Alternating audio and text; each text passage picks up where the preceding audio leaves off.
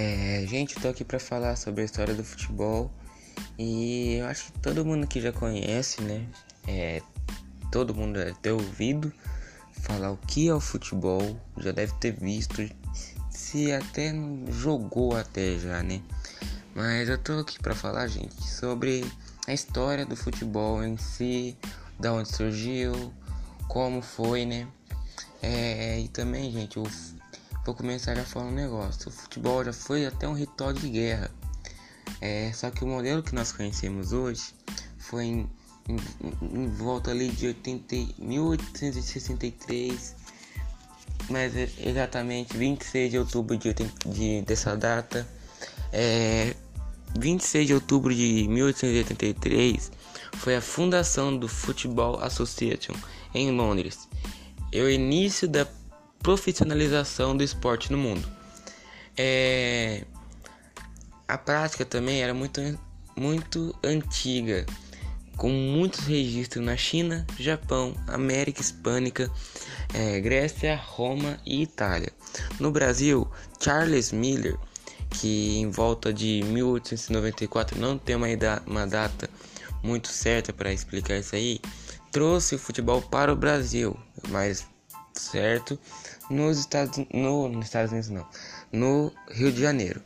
É, por volta de 2600 a.C., um ritual denominado é, como tá o nome aqui, gente? É meio estranho, é Tsutsu.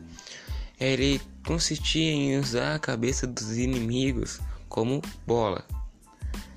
É, e também eles, eles usavam as cabeças dos inimigos para mostrar é, inteligência, valentia, força, habilidade é, e empoderamento sobre o inimigo.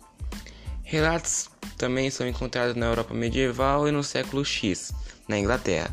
Por volta de 2600 a.C., também no Japão, começava a prática do kamiri. É, tinha um objetivo um pouco igual ao de hoje, só que não era totalmente igual, que era o controle com os pés, é, delicadeza e elegância controlando a bola e, e, e, era a mesma coisa, usavam com as cabeças de inimigos. E também, gente, é, na América pré-hispânica, vocês, vocês têm que acreditar, na América pré-hispânica, entre volta de 1200 e 1600 a.C., é, a prática do Charlie é jogado com uma bola de borracha dura. É, e a finalidade era representar a batalha entre a luz e a escuridão. É, deve ser um dos primeiros confrontos de equipes da luz e a escuridão. Isso é uma coisa bem interessante porque é, o futebol não sei falar exatamente, né? Porque tem muitos relatos, muitas coisas e, e pode ser um dos primeiros confrontos de equipes. Né? É, e também no fim da disputa no Charlie, é, os jogadores que perdiam o confronto, eles eram decapitados e os corpos colocados ao lado do campo e o sangue usado para abençoar o gramado ou espaço, né? Porque não era grama na época. Mas é bem. Ainda bem que o futebol é, se modernizou, né? Ninguém morre mais hoje. É. O futebol, gente, ele já foi aristocrata. É, também eram menos violentos os espíritos e espartanos praticados na Grécia.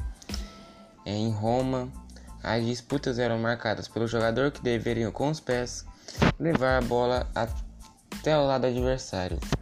Isso é mais ou menos aquele pega a bandeira, pega a bandeira e leva pro seu campo. Mas não tava chegando perto já, né? O esporte era. Esse esporte, né? Era reservado aos aristocratas. É, mas é, as regiões mais pobres, como a plebe, também estavam liberadas para praticar em festas para homenagear os seus deuses, o Baco, tal do deus do vinho. Mas parecido com o modelo praticado nos dias de hoje, o cálcio histórico era praticado na Itália no século X e V. Não lembro qual século é agora, mas daqui a pouco eu vou lembrar. Pela nobreza. Os jogadores deveriam respeitar um espaço de 120 metros por 180 metros, marcados por balizas de madeira nas extremidades do campo. E já começa a participar, já aparecer bastante, né?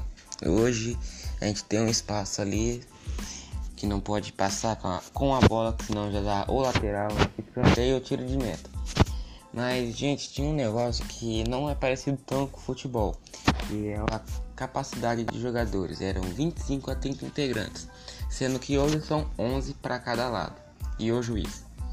É, é, o objetivo né, na Itália, o calço histórico, ele era atravessar a trave do adversário, já levado por é, ingleses para a Inglaterra, é, por Carlos II, que ele ficou exilado por um tempo na, na Itália. É, foi a Inglaterra que regulamentou o futebol. Era praticado por vários colégios entre anos de 1810 e 1840, mas cada um fazia o regulamento. É, não tinha regra igual hoje a FIFA, a Comembol, a UEFA é, organizam futebol, mas antes era qualquer um. Chegava lá, tal regra assim, vai ser assim. É, assim, em 1863, uma reunião entre Freemason Tower sediava a rua Great King. Tem um time na Inglaterra com esse mesmo nome e esse é o primeiro time do mundo. É, desculpa que eu espirrei. Na ocasião, 11 colégios participaram da discussão. Essa seria meio que a explicação dos números de jogadores serem 11 hoje em campo. Mas para cada. É, eu falei errado aqui. Este era o número definido para cada equipe em campo: 11. Mas o futebol, vocês lembram que eu falei aqui, chegou só em 1894. É, ele chegou através de britânicos que se dedicavam a ser um negócio têxtil no país. Desta maneira, os diretores passaram a praticar o esporte como funcionários de suas fábricas. É, Atribui-se também seus brasileiros Charlie Miller a introdução oficial do futebol no Brasil. Charles é, nasceu em 1864 em São Paulo e estudou na Inglaterra em mil, 1800, 1880 e retornou ao país em 1874 é mas números bem diferentes, né? Porque ele foi criança para lá e voltou para cá, já tinha uma idade boa. Em 1894 ele retornou ao país e trouxe com uma bagagem duas bolas de futebol.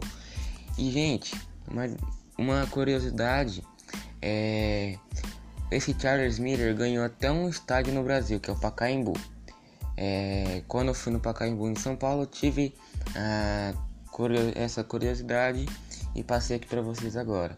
É, ele trouxe duas bagagens é, e uma dessas tinha duas bolas de futebol, dois uniformes completos e uma bomba de ar e um livro de regras no futebol. Entretanto, essa afirmação era contestada por alguns, mas por a primeira agremiação que teve o futebol incluído no Rio Cricket, primeiro time do Brasil, Rio Cricket, e no Rio de Janeiro, caberia Oscar Cox, descendente de ingleses no dia 1 de agosto de 1911, não, em 1901, a primeira partida oficial do futebol no campo brasileiro, o Rio Cricket, contra a Associação Atlética, em Niterói, Rio de Janeiro. Em campo, uma equipe de brasileiros enfrentou um time de jogadores ingleses. E a partida terminou em 1 a 1, o empate primeiro empate no Brasil. Na mesma época, o professor é, Hans Nobling fundou em 1899 em São Paulo o Sport Clube Germania, o primeiro clube do de São Paulo. É muito time em São Paulo e esse foi o primeiro. Hoje Pinheiros, né? Foi mudando o nome, clube e foi bem diferente. É, gente, o Fluminense também foi criado por ele, né? O Fluminense Futebol Clube em 1802. É, a partir de então, é, Miller e Cox passaram a incentivar a criação de clubes em São Paulo, Rio, Minas Gerais, Rio Grande do Sul. E assim se meio que tornou-se é, o futebol hoje em dia.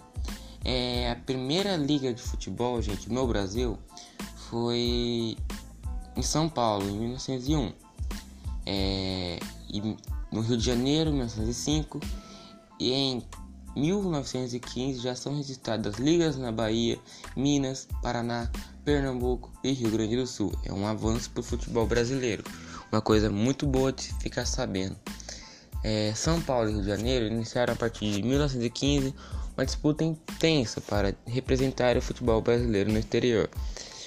Já era meio que o início da Libertadores da América, que é, o futebol, que é a liga mais importante por, para os sul-americanos. A liga mais importante é sim a Champions League que é na Europa. E esses dois campeões da Libertadores da América e da Champions League se disputam no Mundial de Clubes. É coisa que o Palmeiras não tem, né, gente? Vamos falar a verdade. É, mas essa disputa, é, cada um deles cria sua própria identidade.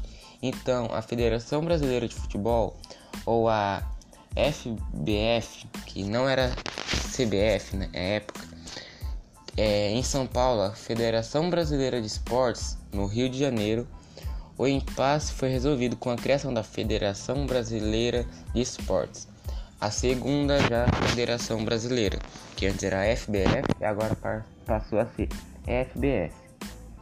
Já tinha né, um nomezinho parecido, mas não era tanto.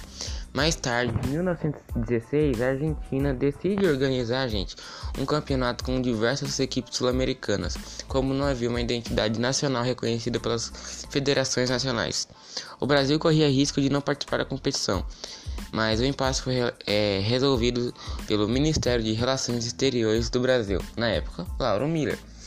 As, dif as, diferentes entidades do futebol foram extintas e reunidas na Confederação Brasileira de Esportes, a CBD já era já era praticamente a CBF. Só tinha algumas coisinhas ali que tinham que ser resolvidas. A CBD foi reconhecida oficialmente pela FIFA, Federação Internacional de Futebol, dois anos depois. Em 1930, ocorre a primeira Copa do Mundo disputada no Uruguai, que foi campeão. Na ocasião, a equipe brasileira ficou na sexta posição. A primeira conquista do Brasil aconteceu só a gente em 1958, quando Pelé levou a seleção brasileira vencer os times suecos por 5 a 1. O destaque, né, que eu já falei aqui, foi Pelé, que tinha 17 anos na época, e Garrincha. Os dois fizeram uma equipe enorme. Esses dois jogadores marcaram a história brasileira. É... E não tem ninguém mais que vai conseguir fazer o que eles. Pelé e Garrincha, Pelé e Garrincha, dois ícones do futebol brasileiro. É, esses dois marcaram a história. Só que, infelizmente, o Garrincha já não, já não, não está mais vivo, mas Pelé ainda está. É, mas na época, gente, era meio difícil. O futebol era proibido aos negros. No início, o futebol profissional era proibido aos negros. É. Isso aí é ruim de falar hoje em dia. O primeiro clube a de permitir que os jogadores negros integrassem o time foi o Bangu Atlético Clube, mais conhecido também como o Vasco, depois virou o Vasco, se eu não me engano, porque o Vasco também foi um dos primeiros clubes a deixar negros jogarem. Ainda em 1921, então o presidente Epítico Pessoa pediu que não fossem convocados atletas negros para a equipe do Brasil, que disputaria o campeonato sul-americano na Argentina. Além dos jogadores integrantes da delegação, também não podiam ser negros. O governo alegava que a seleção brasileira deveria mostrar o melhor da sociedade brasileira ao mundo. Posterior, posteriormente, que eu falei, o clube Vasco da Gama, é, o, campeonato, o campeonato carioca em 1923, com a maioria da equipe composta por negros, virou o sucesso do Vasco incentivou outros times a aceitarem e acabou virando esse futebol que nós conhecemos. É, graças ao Vasco, outros times também incentivando mais, trazendo mais. o futebol foi se modernizando. E gente, é, muito obrigado por escutar. No podcast foi muito longo. Não consegui é, resumir bastante, porque se eu resumisse bastante você não ia entender nada. Eu peço a todos que, que aproveitem o futebol, porque o futebol quase acabou essa semana com a criação da Superliga. Não vou entrar muito em detalhe aqui, mas é, queriam muito mais dinheiro. E muitos fãs do futebol europeu se juntaram e falaram: o futebol foi criado pelos pobres foi roubado pelos ricos. A Superliga felizmente acabou e o futebol segue vivo com a, mesma magia, mesma, mesmo tudo. E muito obrigado mesmo. E aí, até logo.